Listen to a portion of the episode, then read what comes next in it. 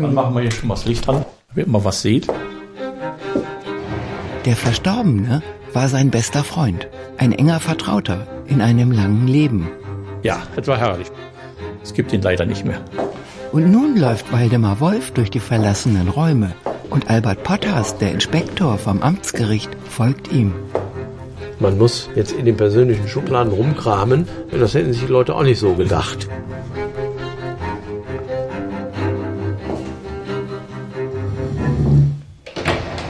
Ja, hier sind wir in seinem Wohnzimmer. Hier hat er sich sehr oft und lange aufgehalten.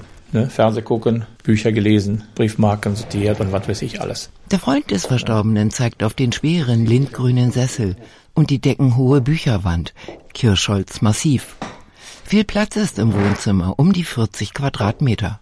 Was dem Verstorbenen einmal wichtig war, ist in jedem Winkel des Raumes zu sehen. Der Nachlassverwalter stupst einen Stapel noch verpackter Briefmarken an. Das ist so für mich als Nachlassfähiger, jetzt sehe ich Briefmarken. Ich kannte den Verstorbenen ja nicht, aber der wird nach meiner Einschätzung die letzten zehn Jahre hat er nicht mehr bearbeiten können. Mehrmals im Jahr sind Briefmarken mit der Post gekommen. Doch in der letzten Zeit ist alles liegen geblieben. Ja, er ist ja auch krank geworden und deshalb konnte er auch nicht mehr so, wie er wollte. Hier liegen zum Beispiel noch Umschläge. Das hat er alles noch nicht ausgepackt. Nein, nein. Das ist jetzt nur der kleinste Teil. Der größte Teil steht da oben. Waldemar Wolf schaut den Nachlasspfleger an. Nicht, dass der glaubt, mehr Briefmarken gebe es hier nicht. Das Briefmarkenarchiv befindet sich ganz oben im zweiten Stock unter dem Dach. Also ein ganzes Zimmer nur mit Briefmarken. Ja. Der Nachlasspfleger scheint froh darüber zu sein, dass es hier jemanden gibt, der sich mit der Lebensweise und den Räumlichkeiten des Verstorbenen auskennt. Denn Albert Potthast, er ist Jurist, hat die große Aufgabe, die insgesamt 300 Quadratmeter Wohnfläche, ein gut erhaltenes Jugendstilhaus, zu inspizieren, den Wert des Inventars zu schätzen und mögliche Erben zu suchen. Ja, jetzt gucken wir mal, was hier ist, damit ich einen Überblick habe. Alte Schreibmaschine steht hier noch. Die jung sogar noch. Die hat auch ihre Jahre hinter sich. Sie hakt auch ein bisschen. Zur Bestellung eines Nachlasspflegers kommt es dann, wenn jemand verstorben ist und er hat nicht aufgeschrieben, wer soll ihn denn beerben. Und es ist also ungewiss, wer sind die Erben. Aber man hat zum Beispiel ein Haus, was jetzt leer steht. Dann wird vom Nachlassgericht eben ein Nachlasspfleger bestellt, dessen Aufgabe ist dann ist, die Erben zu suchen und insbesondere auch direkt mal da reinzuspringen in die Situation, die der Erblasser hatte und dessen Haus oder Immobilien zu verwalten.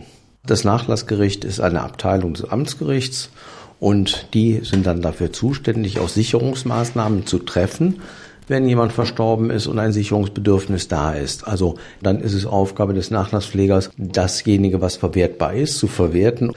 Nachlasspflegschaft gibt es letztlich immer nur dann, wenn irgendwas auch vorhanden ist. Der Verstorbene war Ingenieur, Jahrgang 1922. Er war verheiratet. Seine Frau ist vor 15 Jahren gestorben. Kinder gab es in der Ehe nicht.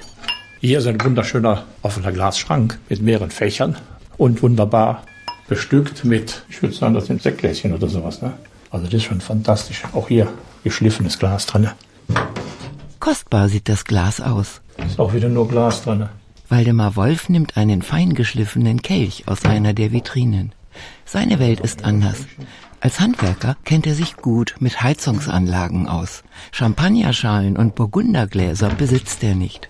Aber die Freundschaft mit dem Verstorbenen hat trotzdem geklappt. Er war ein sehr guter Mensch, sehr sozial eingestellt, herzlich, ganz herzlich und vor allem aufgeschlossen für alles. Wir kannten uns schon 45 Jahre. Wir hatten eher so viel Sympathie zueinander und dann ging alles gar nicht anders. Ich habe die Heizung versorgt, die lief ja ein ganzes Jahr durch. Und dann habe ich ab und zu mal gesaugt, das musste ja auch sein. Und Staub gewischt habe ich auch ein bisschen. Birnen gewechselt, wenn die kaputt waren mit der Leiter durch die hohen Decken hier. Ne? Ging ja ohne Leiter gar nicht. Und wir haben natürlich auch viel gesprochen.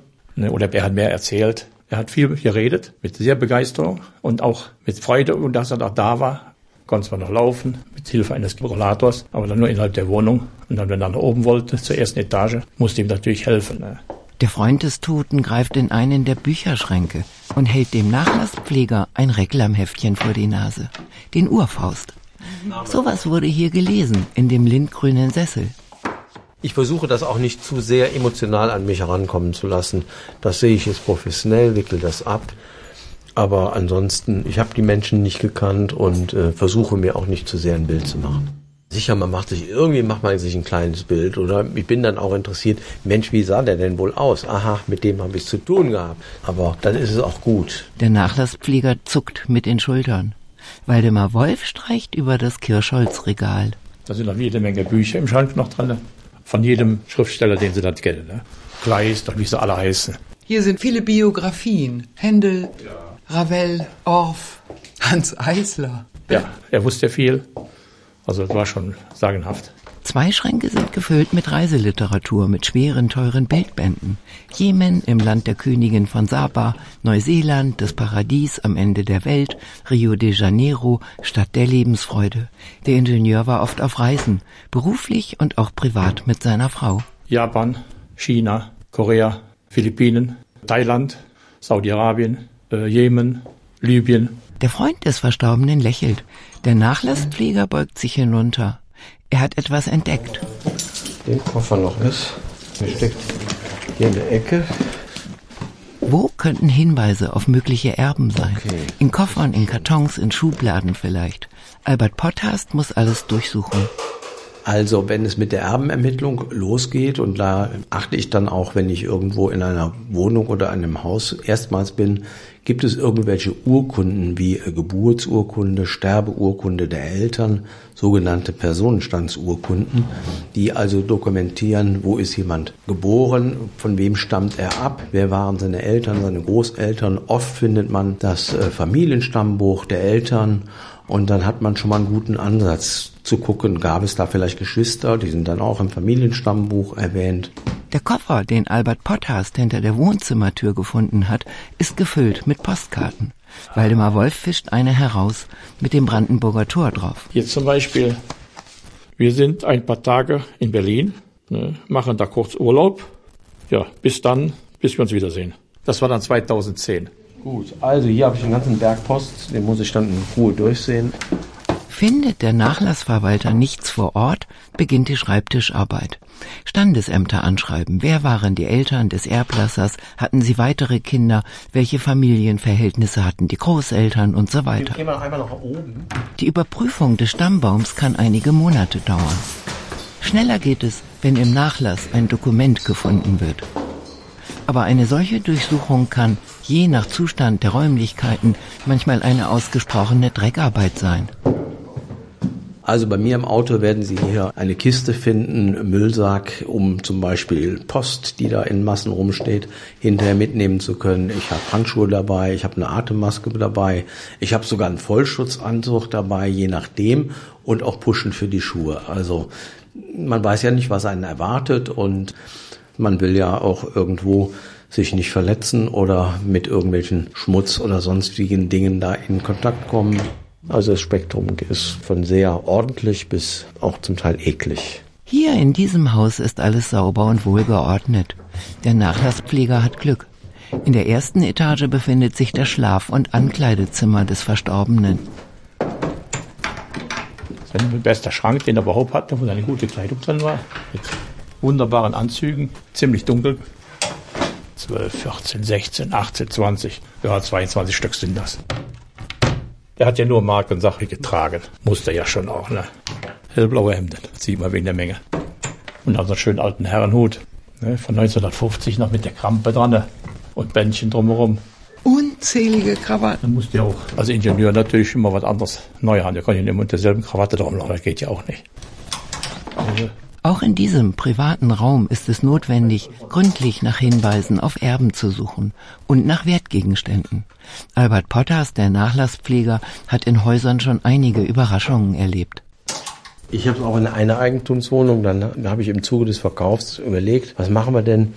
Der Teppichboden sah so schrecklich aus. Das waren nur so Platten, die da so gelegt waren.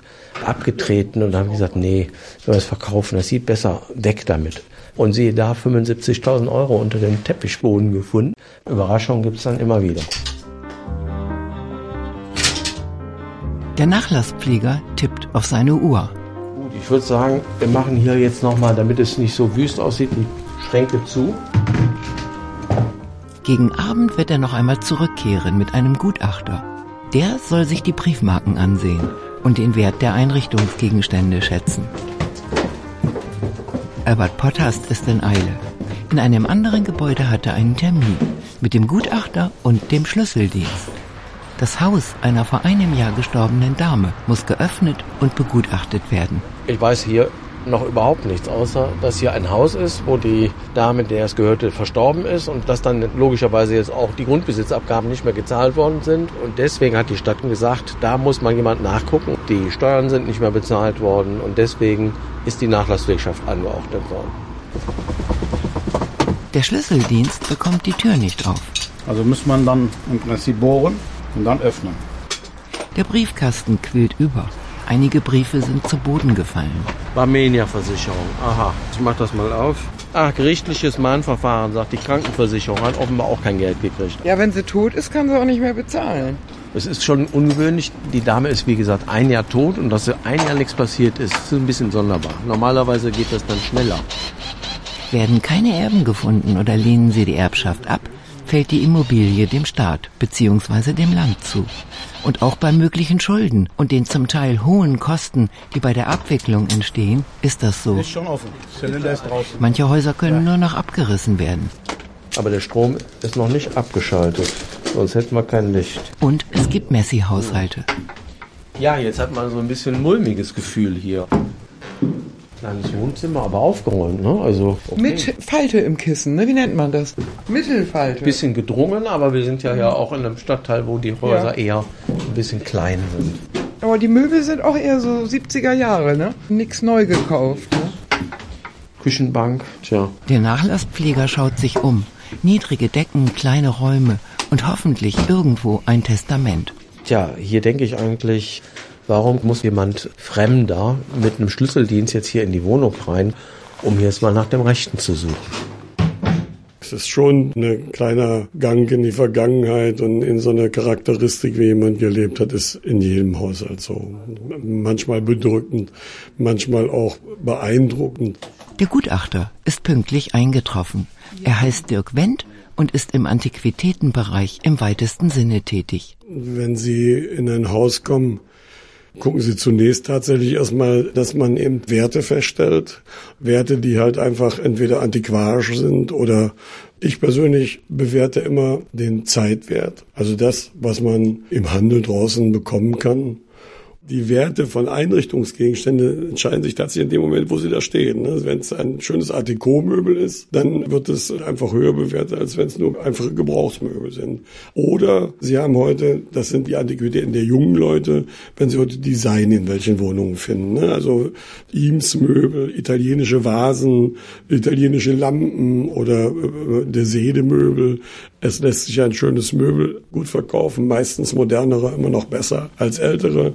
Die haben ihren besten Wert immer noch. Die behalten den auch. Wenig Möbel stehen hier. Couch und Tisch, zwei Sessel, ein Fernsehtischchen.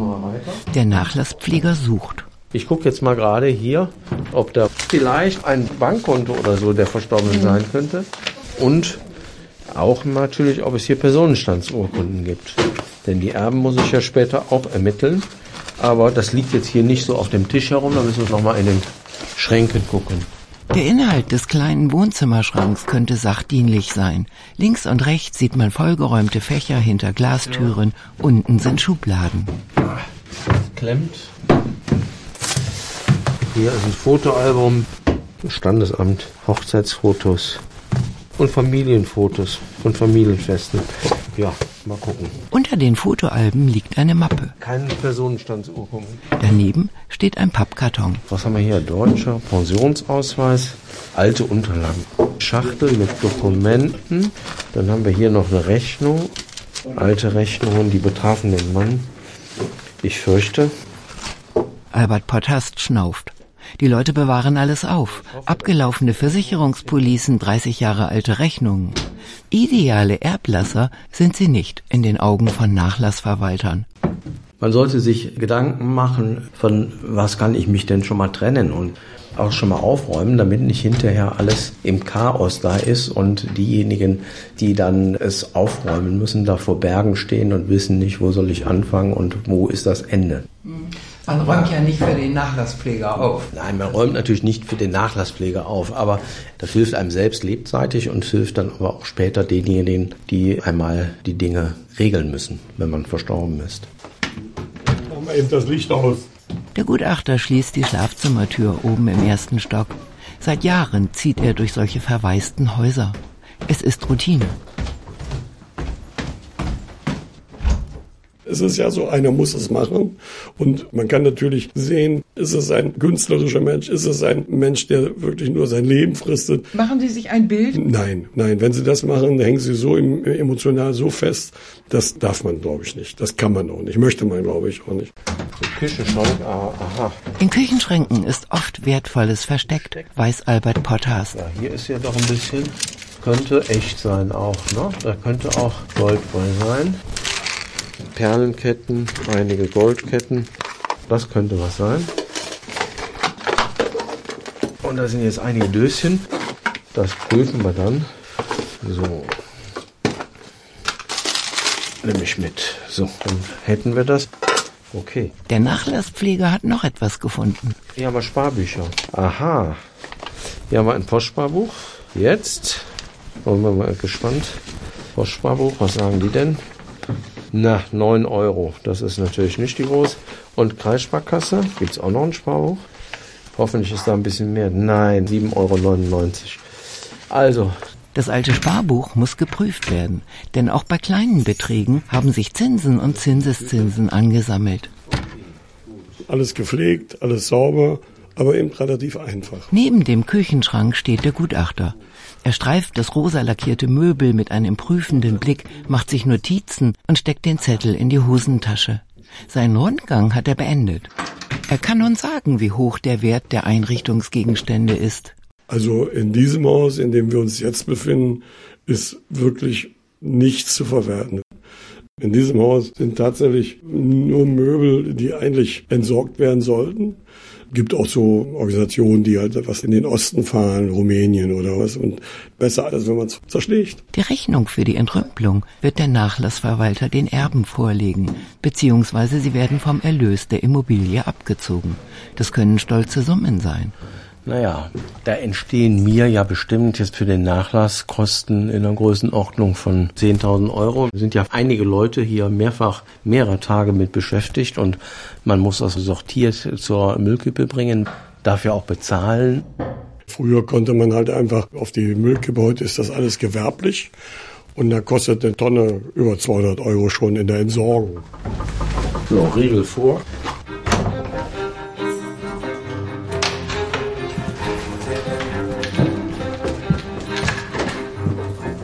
Der Nachlasspfleger macht sich wieder auf den Weg in das Jugendstilhaus des verstorbenen Ingenieurs, gemeinsam mit dem Gutachter.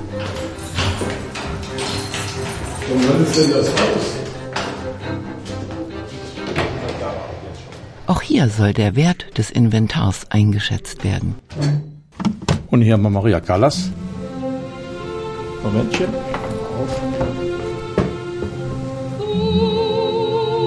Waldemar Wolf, der Freund des Verstorbenen, beugt sich über den Plattenspieler. Wir haben natürlich auch viel Musik gehört. Also das war fantastisch. Das war auch ein Arbeitszimmer. Hier hat er sortiert. Schönen Schallplatten. Alles neu oder so gut wie neu. Also es ist wirklich fantastisch. In diesem Raum unter dem Dach des Hauses hatte der Ingenieur sein Schallplattenarchiv eingerichtet und seine Briefmarkensammlung. Der Gutachter interessiert sich weniger für das alte Vinyl. Tja. Ach, das ist ja Wahnsinn. Unzählige feine Lederalben stehen hier hinter Glas. Mir fehlen die Worte jetzt. Ja, hier stehen wir ja vor einigen Schränken. Wir stehen vor den Briefmarken. Ja. Wie viele Alben sind das? 400. Ja, also ich habe sowas, das, habe ich noch nicht gesehen. Ich habe schon vieles gesehen. Das habe ich noch nicht gesehen. Albert Potthast, der Nachlassverwalter, präsentiert dem Gutachter ein Highlight der Philatelie. Ich ziehe hier mal Vatikan raus, Vatikanstaat. Erstagsbriefe, es geht immerhin aus dem Jahre 1957. Das sind ja alles gestempelte Erstagsbriefe. Das ist, wenn eine Briefmarke herausgegeben wird, dann wird an dem Tag der Herausgabe die Briefmarke besonders gestempelt mit dem Tag der Erstausgabe und ja. Dirk Wendt kratzt sich am Kopf. Wer möchte heutzutage noch eine Briefmarkensammlung kaufen? Das ist sehr speziell. Auch der Nachlasspfleger weiß das.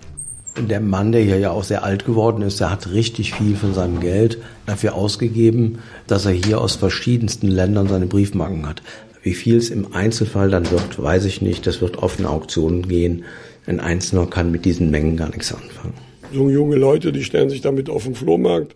Habe ich jemanden, die rufe ich dann an, die holen sich das dann umsonst ab. Umsonst tatsächlich deshalb ab, weil man halt einfach diese Logistik halt einfach nicht bezahlen braucht. So, da ist auch Johann Strauß.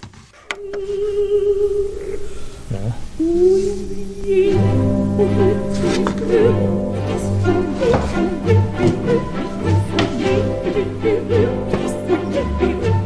Er hat immer seine Lieblingsmusik, jede Menge auf Opern. Waldemar Wolf, der auf einem Sessel neben dem Plattenspieler sitzt, ist an den Überlegungen zum Wert von Briefmarken nicht interessiert. Er vermisst seinen Freund. Ja. Man sieht, dass das sicherlich ein Haushalt ist, der sehr hochwertige Dinge auch noch hat. Der Gutachter schreitet die Räume ab. Er muss genau wie der Nachlasspfleger das komplette Haus besichtigen, 300 Quadratmeter, und eine Schätzung abgeben. Also die Möbel so schön wie so hochqualitativ die sind. Ich möchte nicht wissen, was der Einbau gekostet Das hat. ist ein Vollholz, das hat Das viel ist Geld ein gekostet. Vermögen gekostet, aber nicht mehr zu verwerten. Ne? Der Nachlasspfleger schluckt Ja. und zeigt hoffnungsfroh auf die kostbaren Bücher. Bei Büchern ist es ziemlich ähnlich. Und zum Beispiel so ein Meier-Konversation, es hat früher ein Vermögen gekostet. Sie kriegen es nicht mehr, mehr im Ebay-Verkauf für 150 Euro. Und das sind ja schon alleine, was weiß ich, 30 Bände. Die können sie praktisch nur noch entsorgen. Noch einmal werfen die Männer ihre professionellen Blicke durch die Räumlichkeiten. Wird kein Schriftstück mehr gefunden, in dem der Verstorbene festgelegt hat, wer all die schönen Bücher, die Schallplatten, das viele Glas und die Möbel erben soll, dann entscheidet sich der Nachlassverwalter für die logistisch billigste Lösung. Eigentlich traurig, dass man dann eben vieles unter Umständen einfach letztlich entsorgen muss. Er hätte ja auch bestimmen können, weil ihm lag ja nun viel hier am Herzen. Aber auch vererben. Er hat, Das hat er lebzeitig. vor. Das hat er vor. Hat er vorgehabt und wieder nicht gemacht. Ja, Ja, hat er nicht mehr geschafft, ne? ja, leider. Waldemar Wolf, der Freund des Verstorbenen, hebt bedauernd die Arme. Albert Potters schließt die Schranktüren. So ist das. Die Leute vergessen immer, dass sie irgendwann einmal Erblasser sein werden. Sie bereiten sich nicht darauf vor. Sie rechnen nicht damit, dass ein amtlicher Nachlassinspektor darüber entscheiden könnte, was mit ihrem Eigentum geschieht. Der ideale Erblasser, der alleine lebt, der überlegt sich zu Lebzeiten schon mal, was passiert, wenn ich mal plötzlich nicht mehr da bin. Viele leben ja den letzten Abschnitt ihres Lebens alleine. Da macht es Sinn, rechtzeitig was aufschreiben, nicht warten, bis man krankheitsbedingt es vielleicht nicht mehr tun kann. Dass man das, was man aufgeschrieben hat, auch so verwahrt, dass es gefunden wird. Denn sehr häufig wird es nicht gefunden. Deswegen, wenn man ein Testament macht, dann bitte schön auch die paar Euro bezahlen, um es beim Nachlassgericht zu hinterlegen. Da wird es dann auf jeden Fall gefunden, wenn man verstirbt, weil es eine Vernetzung zum Standesamt gibt. So, damit etwas im eigenen Sinne dann passiert und nicht ein Nachlasspfleger bestimmt, wie und was abläuft. Der Inspektor knöpft seine Jacke zu und der Freund des Verstorbenen schmeißt noch einmal den Plattenspieler an. Ja.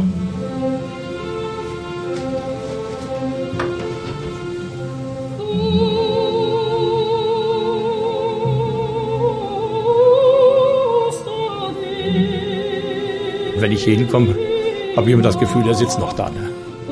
Ist aber leider nicht so.